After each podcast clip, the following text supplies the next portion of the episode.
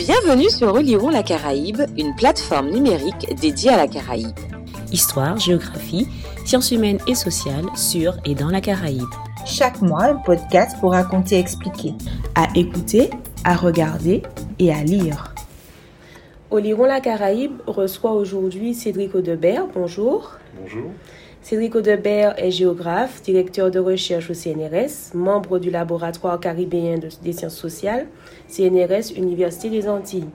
Il a dirigé l'unité mixte de recherche CNRS Migration internationale, espace et société migrantaire et a fondé la revue scientifique Immigrantaire.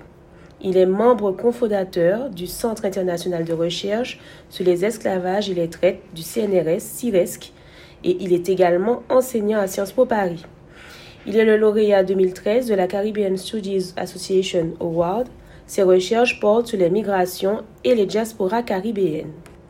Tout d'abord, Cédric Audebert, première question. Pourquoi avoir choisi d'étudier la géographie et de devenir géographe? Pour moi, la géographie, c'était une, c'est avant tout une, une passion.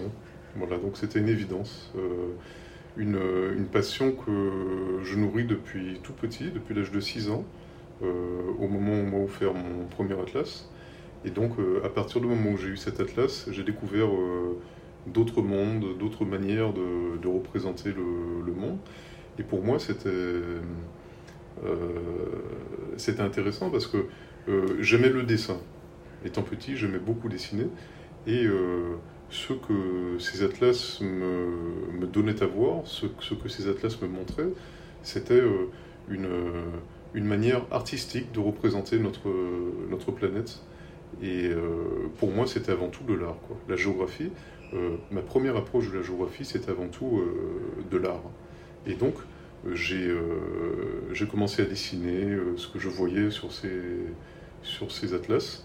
Et j'ai commencé à dessiner donc des, des cartes de, du monde, les océans, les rivières, les montagnes. Et, donc ma première approche de la géographie, ça a été euh, cette approche-là, une approche sensible, une approche artistique de, du monde. Et euh, euh, une, représentation artistique de la beauté du monde, j'ai envie de dire. Pas seulement du monde, mais de la beauté du monde. et j'imagine l'émotion que doivent ressentir les, les, gens qui sont dans l'espace lorsqu'ils regardent la Terre comme ça vue de l'espace, ce qu'ils doivent ressentir. Euh, je ne dis pas que c'est ce que j'ai ressenti quand j'étais petit en, découvrant ces atlas, mais en tout cas, euh, il y avait quelque chose de cet ordre-là, c'est quelque chose de, en tout cas, une dimension vraiment euh, artistique. Et à partir de, l'espace et du territoire, on peut arriver à saisir toute la complexité des sociétés, dans leur dimension politique, dans leur dimension sociétale, les questions de population, les questions de migration, les questions euh, d'organisation, de structuration des sociétés, les questions euh, d'histoire, de culture, d'économie. Donc toutes ces dimensions-là, on peut arriver à partir d'une entrée par l'espace, à partir d'une entrée par le territoire, à les saisir à la fois indépendamment les unes des autres, mais également en lien les unes avec les autres, et de manière instantanée. Quand vous regardez une carte, euh, c'est tout cela que la carte peut vous donner à, voir. Et donc il y a quelque chose de magique dans tout ça. Voilà. Donc c'est pour ça que la géographie, pour moi, c'était euh, c'était une évidence, en fait. Alors ensuite, bon, ben, je, euh, je me suis inscrit en géographie à l'université des Antilles. après mon cursus à Bellevue, j'ai fait mon DEUG, ma licence, ma maîtrise, mon DEA, comme on disait à l'époque. Et puis ensuite, j'ai fait la thèse. Mais ça n'a jamais été pour moi euh, un apprentissage. Je n'ai jamais appris à faire de la géographie. Je n'ai jamais étudié la géographie. Pour moi, la géographie, c'était quelque chose que je, qui faisait partie de moi, euh, qui, faisait, qui était consubstantiel à, ma, à, la personne que j'étais en fait. Donc c'est quelque chose qui a toujours été... Euh, la géographie, je la, je la buvais comme du petit lait. Voilà. Donc c'est pas quelque chose que j'ai appris véritablement. C'est cela. Et comment expliquer votre intérêt pour l'immigration, en particulier celle des Haïtiens? Alors, mon intérêt pour l'immigration, tout d'abord, parce qu'il y a deux questions euh, en une. Euh, mon, intérêt, si vous voulez, euh, était que la, migration internationale me paraissait être une clé essentielle pour comprendre les sociétés caribéennes, et notamment à partir de, deux éléments, pour deux raisons, si vous voulez. La première, c'est que la Caraïbe est une construction historique, située géographiquement, née de la migration. C'est-à-dire que euh, lorsque l'on s'intéresse à la, géographie euh, de la Caraïbe, on ne peut pas ne pas euh, se replonger dans l'histoire, se replonger dans l'histoire de ces migrations, l'histoire des apports successifs de ces migrations à la Caraïbe, et je pense notamment à la traite transatlantique. C'est-à-dire que lorsque l'on cherche à comprendre la Caraïbe, il faut d'abord essayer de l'appréhender sur le temps long, et lorsqu'on appréhende sur le temps long, on appréhende ses origines modernes, contemporaines, et ses origines modernes et contemporaines, c'est la traite transatlantique. Et la traite transatlantique, c'est une migration. Donc il y a la traite transatlantique, migration forcée, dans les conditions que l'on connaît, et puis ensuite, il y a tout, euh, après l'esclavage, il y a, euh, après l'abolition de la traite, puis euh, ensuite l'esclavage, il y a le, le, phénomène migratoire a continué à alimenter le peuplement de la Caraïbe à travers les différentes formes d'engagisme et puis de, circulation euh, migratoire à l'intérieur même de la Caraïbe, qui a contribué à, euh, par strates successives, si vous voulez, à, construire ces sociétés caribéennes euh, jusqu'à aujourd'hui finalement. Donc les migrations, c'est important, pour, si, si, on veut comprendre la Caraïbe, on, est obligé de, de, s'interroger sur le, sur le fait migratoire. Alors, il y a l'immigration, comme je viens de le dire, mais il y a aussi l'émigration. Euh, puisque euh, aujourd'hui les sociétés caribéennes sont travaillées en profondeur par la migration internationale. Et euh, il y, a une sorte de, si vous voulez, de, diasporisation de, ces sociétés dans la mesure où une part croissante de la population de ces sociétés vit à l'extérieur de ces sociétés. Lorsque l'on s'intéresse par exemple à, Haïti, bon, ben, c'est 20% de, la population d'Haïti née en Haïti qui, euh, a immigré, qui vit à l'extérieur d'Haïti aujourd'hui. Euh, lorsque l'on s'intéresse à la population originaire de Porto Rico, euh, il y a pratiquement autant de portoricains qui résident à l'extérieur que de portoricains qui sont restés à Porto Rico. Et on peut décliner ça sur l'ensemble des îles de la Caraïbe. Hein. En, Jamaïque, on a sur, sur l'ensemble des Jamaïcains nés en Jamaïque, on en a aujourd'hui un bon tiers qui, qui réside à l'extérieur de la Jamaïque. Et si on prend le cas de la Martinique, euh, sur la, tranche d'âge euh, euh, des jeunes adultes, entre 20 et 35 ans, on a pratiquement 40% de cette population qui, qui, a quitté la Martinique. Voilà, donc c'est pour ça que le, fait migratoire, on peut l'appréhender qui par l'immigration, qui par l'immigration, et ça, nous montre un petit peu l'impact que ce phénomène a en profondeur sur les sociétés caribéennes. Pourquoi Haïti? Eh bien parce que euh, euh, Haïti a hum, une image, en tout cas pour moi, euh, étant plus jeune, Haïti renvoyait une image contradictoire. C'est-à-dire que c'était à la fois un pays qui était que je ressentais comme étant proche de moi, parce que j'étais baigné étant petit dans la culture, dans, dans, la musique haïtienne notamment, parce que euh, on a des populations qui parlent créole, qui sont afrodescendantes, qui sont caribéennes et qui sont, euh, qui sont relativement proches euh, culturellement et même historiquement d'une certaine manière de la Martinique, de la Guadeloupe. Et, donc on, est des peuples relativement proches et en même temps un éloignement. Donc il y a une proximité mais en même temps euh, une distance ressentie par rapport aux images, euh, euh, que, notamment stéréotypées et médiatiques que je recevais d'Haïti. la politique d'Haïti, la situation économique en Haïti, tout ça en fait me renvoyait une image contradictoire de proximité-distance, et donc j'avais voulu en savoir plus quoi. Et puis quand vous écoutez la musique compas, vous avez souvent référence avec euh, euh, New York, Miami, etc. Et donc euh, il y, a, quelque chose là que j'avais envie de, comprendre à travers donc l'émigration et à travers Haïti. Alors justement, le peuple haïtien fait considérer depuis longtemps comme une diaspora. comment définissez-vous une diaspora? Alors, la diaspora, je la définis à, partir d'un certain nombre de critères. Bon, me, concernant, euh, je considère qu'il y a quatre critères pertinents pour définir une diaspora. Le, la première, le premier critère, c'est celui de la dispersion. bon, je renvoie aux origines étymologiques du, mot diaspora, hein. disperine, du grec ancien dispérine, qui veut dire euh, dispersion. Donc la, diaspora, c'est d'abord une dispersion, dispersion d'un peuple, euh, euh, dispersion géographique d'un peuple, si vous voulez.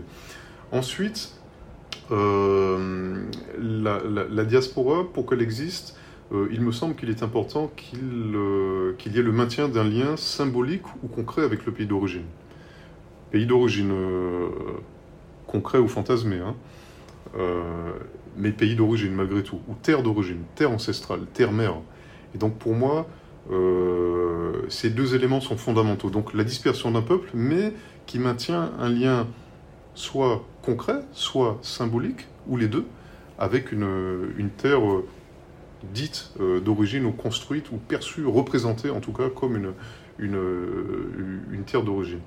le troisième le troisième élément, le troisième critère de, définition d'une diaspora, euh, c'est le maintien d'une identité au-delà de la dispersion. Donc, vous êtes dispersé, euh, euh, par exemple, si on prend le cas de la diaspora haïtienne, donc on, est, on a des Haïtiens à, New York, on en a à Miami, on en a à Montréal, on en a à Paris, à Cayenne, etc. mais il y a toujours le sentiment de l'appartenance à euh, quelque chose de plus grand que soi, quelque chose qui transcende euh, sa propre identité individuelle. Et donc, euh, le sentiment d'appartenir à un collectif par-delà la dispersion. Et ce, sentiment identitaire se fonde sur des éléments qui, peuvent être des éléments historiques, des éléments culturels. voilà, il y, a tout un ensemble d'éléments qui permettent ça. Et puis donc, une fondation à partir de l'histoire et de, l'expérience euh, collective de, ce peuple, qui se construit en tant que peuple euh, par-delà la dispersion. Et puis le quatrième élément, le quatrième critère, c'est celui d'un maintien de lien entre euh, les différents pôles dispersés, entre les différentes communautés, les différentes populations dispersées. Population jamaïcaine par exemple, se construit comme une diaspora à partir du moment où euh, les Jamaïcains de, New York, euh, ceux de Toronto, ceux de Londres, et ceux présents dans différents pays, notamment anglophones de la Caraïbe, maintiennent entre eux des, liens, quoi. pas seulement avec la Jamaïque, mais entre eux. D'accord, des liens principalement économiques. Des liens qui peuvent être économiques, des liens qui peuvent être culturels, des liens qui peuvent être politiques aussi. Euh, la construction d'une diaspora euh, de l'extérieur, mais aussi de l'intérieur à partir du moment où le, gouvernement promeut aussi euh, l'existence de, liens entre ces différents pôles de la diaspora et le pays d'origine. Justement, on entend de plus en plus parler d'une diaspora noire, en particulier dans les milieux un peu militants. Alors, pensez-vous qu'elle existe? Est-ce qu'on peut parler d'une diaspora noire dans ce cas?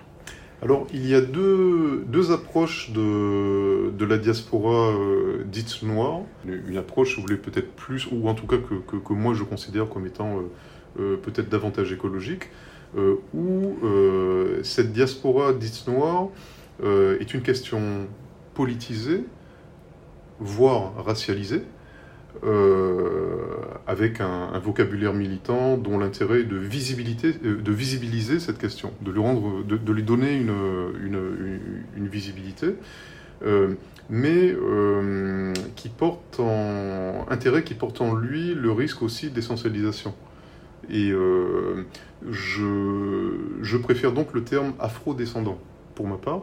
Je parle de, diaspora afro-descendante. Alors chacun, son, chacun ses termes. Hein. Moi, je préfère celui d'afro-descendant qui euh, me semble être moins essentialisant et qui concerne, euh, qui concerne environ 100 millions de personnes aujourd'hui dans les Amériques. Si on s'intéresse à ces 100 millions de personnes qui sont réparties euh, principalement dans la Caraïbe, aux États-Unis, au Brésil et dans d'autres pays d'Amérique latine comme la Colombie, l'Équateur, etc. Toutes ces populations ne, ne sont pas forcément considérées comme noires, mais ces populations se revendiquent d'une afrodescendance par rapport à leur, euh, euh, par rapport à leur filiation. Si vous voulez, c'est une filiation, mais une filiation qui ne euh, qui n'enferme pas les gens dans des, une filiation historique, qui, qui pour autant n'enferme pas les gens dans, une, dans des catégories, si vous voulez, phénotypiques ou, ou de cet ordre-là. et donc, il y a cette dimension idéologique-là, et puis il y a une dimension scientifique. Alors moi, comme je, suis scientifique, je suis plutôt euh, porté à, m'interroger euh, et à privilégier cette, euh, cette, acception de la diaspora afrodescendante. Cette, cette dimension scientifique, quelle est-elle? Elle se fonde sur principalement quatre éléments. des éléments tout d'abord historiques, en référence à la traite transatlantique comme événement historique fondateur, euh, et à l'Afrique comme terre-mère avec laquelle on entretient des liens symboliques, voire concrets, hein, mhm. dans certains cas, à, euh, à, travers la musique, la religion euh, et, bien d'autres aspects de, de, la vie sociale. donc il y a une dimension historique, il y a une dimension culturelle aussi, celle des héritages liés à l'Afrique, mais aussi l'expérience de, de, la plantation et plus, plus largement de l'esclavage. Et donc, cette dimension est historique, elle est également, euh, culturelle, euh, elle est sociale aussi. Euh, quand je dis sociale, je fais référence à l'actualisation des, rapports sociaux. des rapports sociaux qui, sont inégalitaires, qui sont hérités de l'histoire et, et qui aboutissent, ou en tout cas sont concomitants de processus de racialisation. Voilà, populations qui sont racialisées, qui sont enfermés dans un schéma euh, mhm. euh, stéréotypé, phénotypique, et, dans, dans, le cadre de, euh, de rapports sociaux inégalitaires, en tout cas asymétriques. Mhm. Et donc, il y, a ce, il, y a, il y a cet élément-là. Et puis, il y a un, dernier élément, donc j'ai dit historique, culturel, sociaux, il y, a, il y, a, un dernier élément qui est un élément politique aussi. la question, par exemple, du retour, du retour entre guillemets, en, en, Afrique, hein, avec des initiatives tout au long de l'histoire, hein, euh, comme celle de Marcus Garvey par exemple. Mhm. Bon, il y a plein d'exemples qu'on pourrait prendre.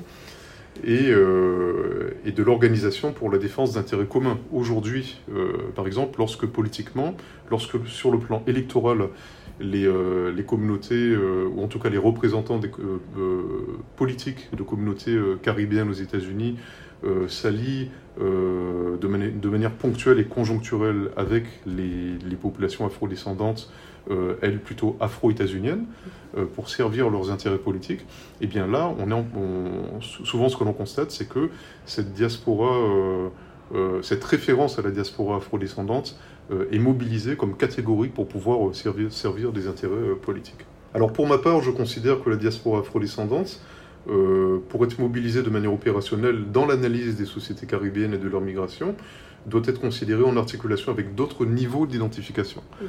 Euh, euh, qu'il s'agisse de l'identité régionale caribéenne, pas seulement de, de, euh, la référence à l'identité insulaire, mais la référence à une identité régionale caribéenne, ou la référence à, à, une identité locale insulaire. Donc c'est cette articulation entre l'insulaire, le régional et, le, et, et, et l'afrodescendance qui finalement permet de manière euh, euh, qui, qui, donne à, cette catégorie diaspora afrodescendante son caractère opératoire finalement. D'accord. Alors nous allons revenir aux questions plutôt liées aux questions migratoires. Comment s'organisent les flux migratoires dans la Caraïbe? Donc il y, a, il y, a, principalement deux types de, flux euh, selon leur orientation. Donc il y, a, il y, a, un premier type de flux qui est plutôt un flux sud-nord, mhm. c'est-à-dire que euh, on a des populations euh, qui, qui, quittent la Caraïbe et qui euh, s'orientent vers, le, vers les pays du Nord, principalement vers l'Amérique du Nord mhm. et vers l'Europe de l'Ouest. donc ça correspond principalement hein, pour l'Europe de l'Ouest aux anciennes puissances coloniales, donc principalement la France, la Grande-Bretagne, les Pays-Bas, et puis plus récemment, à partir des années 2000, on, a vu aussi des flux vers donc principalement cubains et dominicains vers l'Espagne. Mhm. en France, c'est plutôt des, des Antillais français et des, donc des Guyanais et des Haïtiens que l'on que l'on va retrouver, principalement en région parisienne, pour, pour les deux tiers d'entre eux. On va les, pour plus de 80% pour ce qui est des Haïtiens, euh, à- en Grande-Bretagne, principalement à Londres, pour 60% des Caribéens. Euh, on va plutôt retrouver des, Jamaïcains, euh, et puis dans une moindre mesure, des, euh, pour, pour deux tiers des Jamaïcains, et pour un tiers euh, des Trinidadiens, des Barbadiens, etc. Euh, et puis sinon, aujourd'hui, le principal... euh, alors, aux Pays-Bas, c'est plutôt des, Surinamiens, principalement, et puis des Antillais euh, néerlandais les gens de Saint-Martin, de Curaçao, de Bonaire, d'Aruba, euh, voilà, c'est plutôt ça quoi. Et euh, sinon, euh, au-delà de, de l'Europe, on a des, aux États-Unis et au, et au Canada les, les principaux flux aujourd'hui Mhm. de Caribéens s'orientent dans ces, dans ces lieux-là. Donc, bon, les, les principales villes hein, d'accueil des Caribéens, ce sont des populations qui sont très concentrées géographiquement. hein. Elles sont plutôt dans la région métropolitaine de New York et euh, en Floride du Sud. Donc c'est plutôt là qu'on le retrouve. On va retrouver également des, des communautés bon, haïtiennes à Boston, euh, jamaïcaines à Los Angeles, etc. Mais le, gros des, des, des Caribéens sont dans, dans ces, euh, dans ces villes-là et, sont concentrés dans certains quartiers euh, bien précis. C'est-à-dire que les, les, euh, les Haïtiens, on va plutôt les trouver à Brooklyn, dans le Queens aussi. Euh, les Jamaïcains, on les retrouve à Brooklyn, mais on les retrouve beaucoup dans le, le, le Bronx. Mhm. Euh, les, les Dominicains, c'est plutôt Washington Heights et le Bronx, etc. Donc après, au, au niveau de la Floride du Sud, on a des quartiers qui sont historiques hein, de la présence caribéenne. Little Haiti, par exemple, pour les Haïtiens. On le retrouve également à North Miami. Euh, on, a, on a un quartier qui s'appelle Little Habana, qui est le quartier euh, historique des Cubains Mhm. qui, euh, qui, se- qui ont essaimé ensuite un peu partout en Floride. Et donc, pour les Jamaïcains, on a une, une, une municipalité en Floride qui s'appelle Lord Hill, euh, qu'on a rebaptisé Jamaica Hill, par rapport à la présence des, importante des Jamaïcains dans cette, euh, dans cette localité. Donc, euh, vers le sud, enfin, du, du- du sud vers le nord, si vous voulez, donc principalement Europe de l'Ouest Amérique du Nord. Et puis, on a également des flux sud-sud, c'est-à-dire à, à l'intérieur même de, de la Caraïbe. Mhm. Et donc là, on a des, euh, on, on a des flux euh, principalement venant des grandes Antilles, donc de d'Haïti, de la République dominicaine, de la Jamaïque, et puis on a également des, un peu partout dans, dans la Caraïbe. Et puis on a des flux, des, des- des petits flux à l'intérieur même des petites Antilles, Sainte-Lucie vers la Martinique, euh, Dominique vers, euh, vers la Guadeloupe, vers Saint-Martin, vers euh, les Virgin Islands, euh, de la Grenade vers euh, Trinidad, euh, etc. D'accord, Voilà, donc c'est plutôt ce, ce type de flux qu'on a. euh, on va repérer. Alors, quel lien faites-vous entre euh, ces flux migratoires et le niveau de développement des territoires caribéens? Alors l'impact de- des migrations sur, les, sur le développement, je mets ça avec beaucoup de guillemets, la notion de développement, euh, est, euh, est ambivalente. C'est-à-dire que euh, on a d'une part effectivement des aspects qu'on peut considérer comme étant positifs, comme par exemple les transferts financiers. On a par exemple pour, pour Haïti aujourd'hui l'équivalent de, de 3 milliards de, de dollars qui sont transférés de la diaspora vers Haïti chaque année. Donc c'est considérable, ça représente euh, le tiers du le- l'équivalent du tiers du, du produit intérieur brut d'Haïti. Donc c'est- tout à fait considérable. C'est plus important que l'aide entre guillemets au, développement euh, qui, est- transféré à Haïti. Et euh, au-delà de ces chiffres-là, ce qui est important, c'est de comprendre que aujourd'hui, euh, rares sont les familles haïtiennes qui ne bénéficient pas de ces, de ces transferts de leurs parents de, de l'étranger. Et c'est ce qui permet, à mon sens, à la société haïtienne de ne pas, de, de ne pas exploser, euh, euh, étant donné les, conditions économiques extrêmes euh, dans lesquelles euh, les gens doivent, euh, doivent évoluer euh, au quotidien. Euh, et donc c'est important. Euh, ça, c'est- un aspect euh, je ne suis pas sûr qu'on puisse parler ici de développement, mais en tout cas, ça permet aux gens de, de, pouvoir manger, de pouvoir se loger, de pouvoir scolariser les enfants, etc. Et donc ça, c'est important. donc 3 milliards en Haïti, 7 milliards en République dominicaine chaque année. en Jamaïque, ces, transferts représentent 16% du, du, produit intérieur brut. Donc ça, c'est pas négligeable non plus. Et, lorsqu'on s'intéresse à ces différents pays, on se rend compte que finalement, beaucoup de, ces pays euh, de la Caraïbe, grandes Antilles comme petites Antilles, euh, bénéficient de, ces transferts de, la diaspora. Donc là, il y a un lien entre migration et, et euh, je dirais pas développement, mais en tout cas migration et niveau de vie. donc c'est important pour les familles en, termes d'alimentation, de logement, de scolarisation, on l'a dit, mais c'est également important parce que la migration euh, permet d'alléger la pression sur le marché de l'emploi. On, sait que euh, ce marché de l'emploi euh, dans, les, dans les îles de la Caraïbe est, exsangue et ne permet pas à l'ensemble de, de, ces, de ces jeunes actifs de pouvoir être employés. Et donc la, la migration, c'est une une soupape de sécurité finalement. D'accord.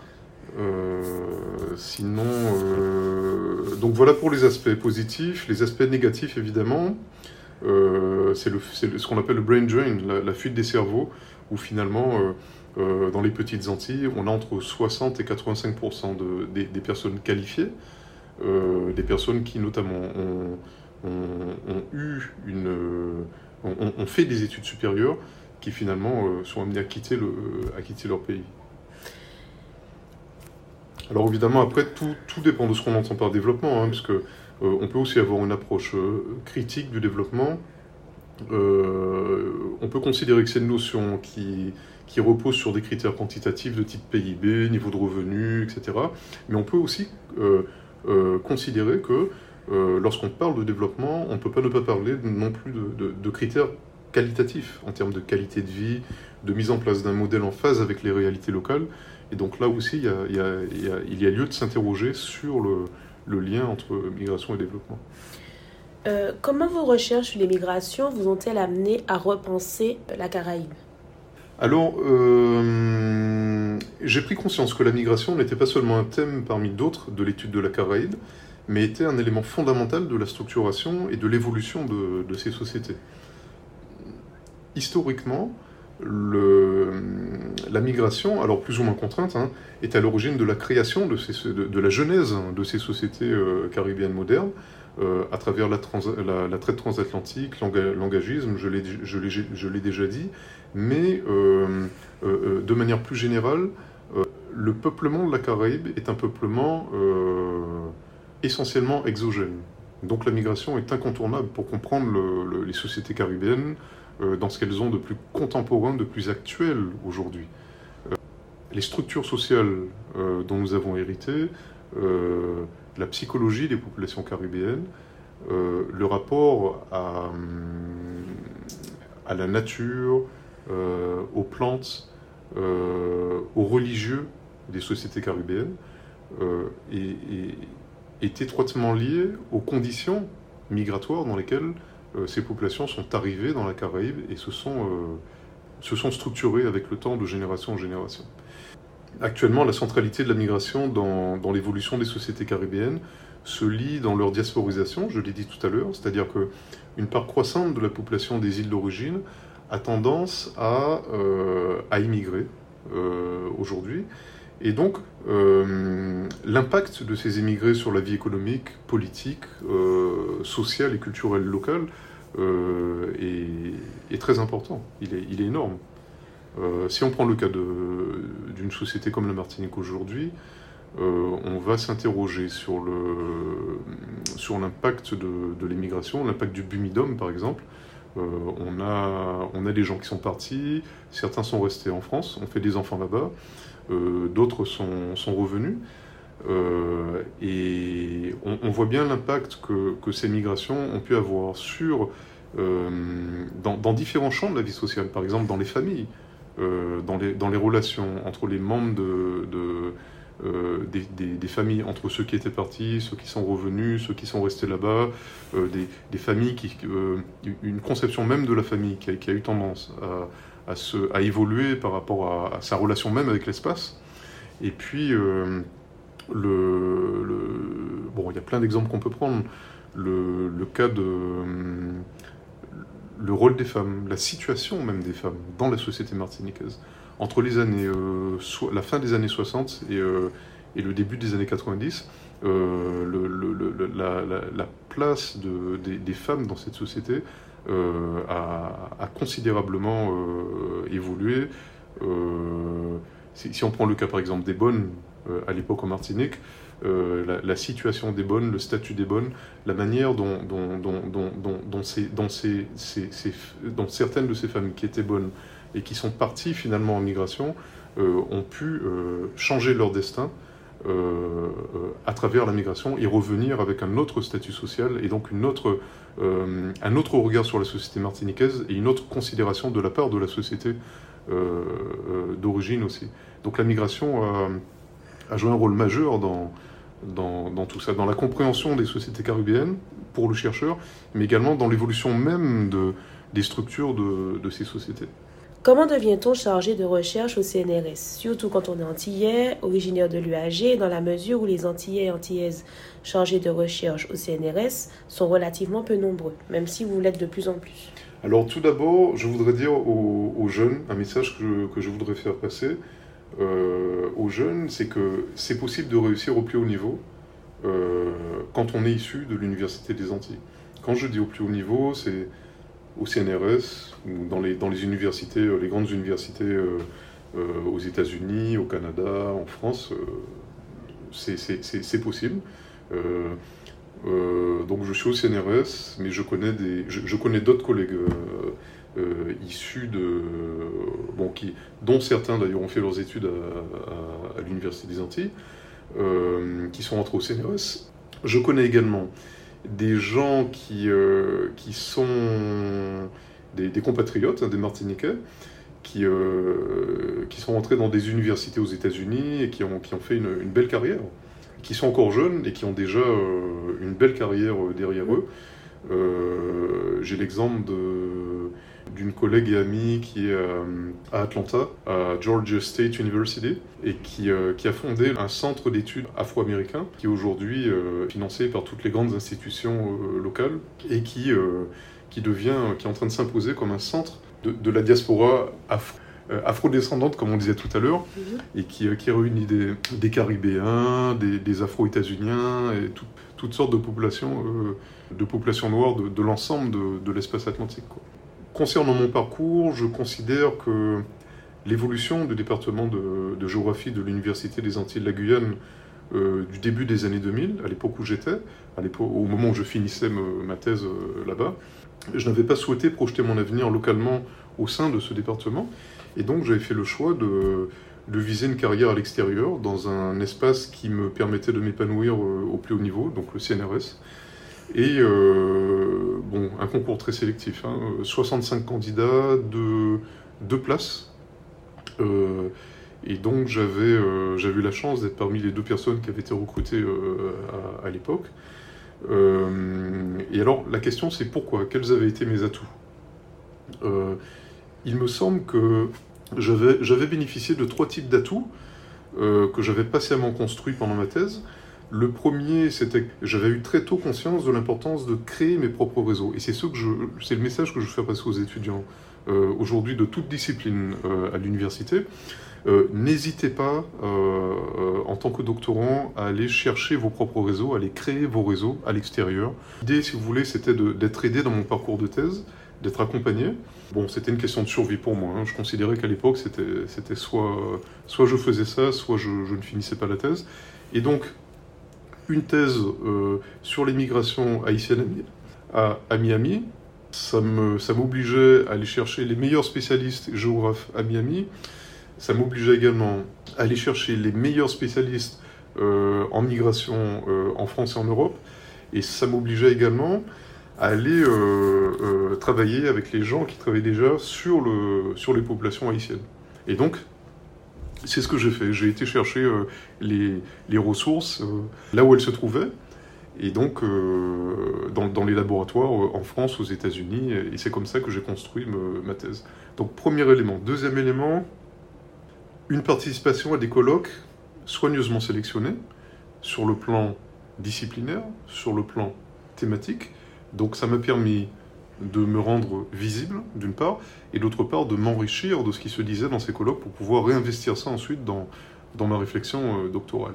Et troisième élément, euh, j'ai mis en place dès mon entrée en thèse une stratégie de publication dans les meilleures revues pour être, euh, pour être repéré d'une certaine manière et aussi pour pouvoir me tester moi-même, pour pouvoir savoir ce que je, ce que je valais et ce que, ce que je. Pour pouvoir aussi tester la crédibilité de mes, de mes idées, des idées que je développais, que je développais dans le cadre de, ma thèse, et finalement de ma démarche euh, scientifique. Et c'est important parce qu'on est éloigné de Paris. Donc si on ne fait pas ça, on reste invisible. C'est un petit peu l'une des difficultés lorsqu'on est à l'Université des Antilles, mais en même temps, euh, l'une des forces potentielles que l'on peut avoir, c'est que euh, nous sommes acculés à aller à l'extérieur, à, à, à nous-mêmes. Nous sommes, nous sommes acculés à être conquérants, finalement aller conquérir euh, à, euh, les, euh, les marchés, d'une certaine manière, les marchés scientifiques, académiques. S'ils ne viennent pas à nous, c'est à nous d'aller à eux.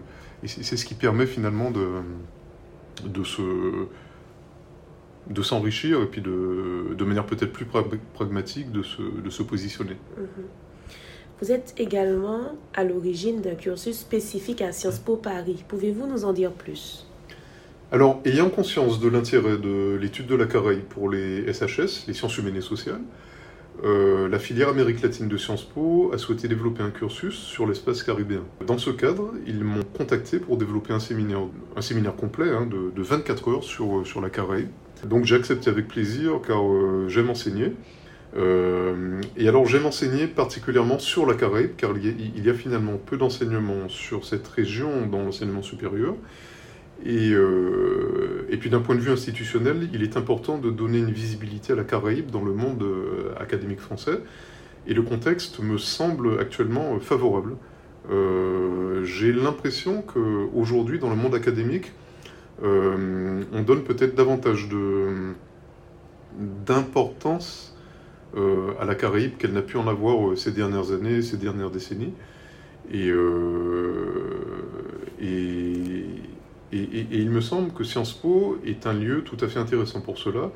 Euh, c'est une école prestigieuse qui a formé les grands décideurs de, notre pays et qui me semble être l'une des, grandes écoles les plus ouvertes sur, euh, ces questions-là. Euh, c'est une école qui n'hésite pas à se remettre en cause et à innover en allant chercher les compétences là où elles se trouvent, mais également en allant chercher, en tout cas en favorisant un recrutement de ses élèves dans toutes les strates de, de la société. Et donc, euh, euh, c'est un, espace qui, qui, me semble être tout à fait intéressant pour, euh, pour développer ce, type d'enseignement sur, sur la Caraïbe. Et puis j'aborderai la Caraïbe avec mes étudiants sous, sous plusieurs angles d'analyse. Les, les, fondations historiques de, de la Caraïbe, notamment la traite transatlantique, euh, mais également les relations géopolitiques avec les États-Unis, la fragmentation politique et culturelle de la région, euh, les questions de développement, entre guillemets, euh, l'immigration, les diasporas caribéennes. Euh, donc tous ces éléments-là, bon, je proposerai également une géopolitique de, un, enseignement sur la géopolitique de la créolisation. Et donc c'est tous ces éléments que je vais essayer de, de, développer dans le cadre de, de, la, série d'enseignements que je propose à Sciences Po euh, euh, cette année au cours des prochaines années. Et dans ce cas, pourquoi avoir choisi de revenir à l'Université des Antilles? Alors, c'est mon université d'origine je pense qu'il y a beaucoup de choses euh, à faire ici. Euh, il y a beaucoup de choses intéressantes qui sont faites à l'Université des Antilles. Et, euh, parallèlement, il y a encore beaucoup de choses intéressantes à faire.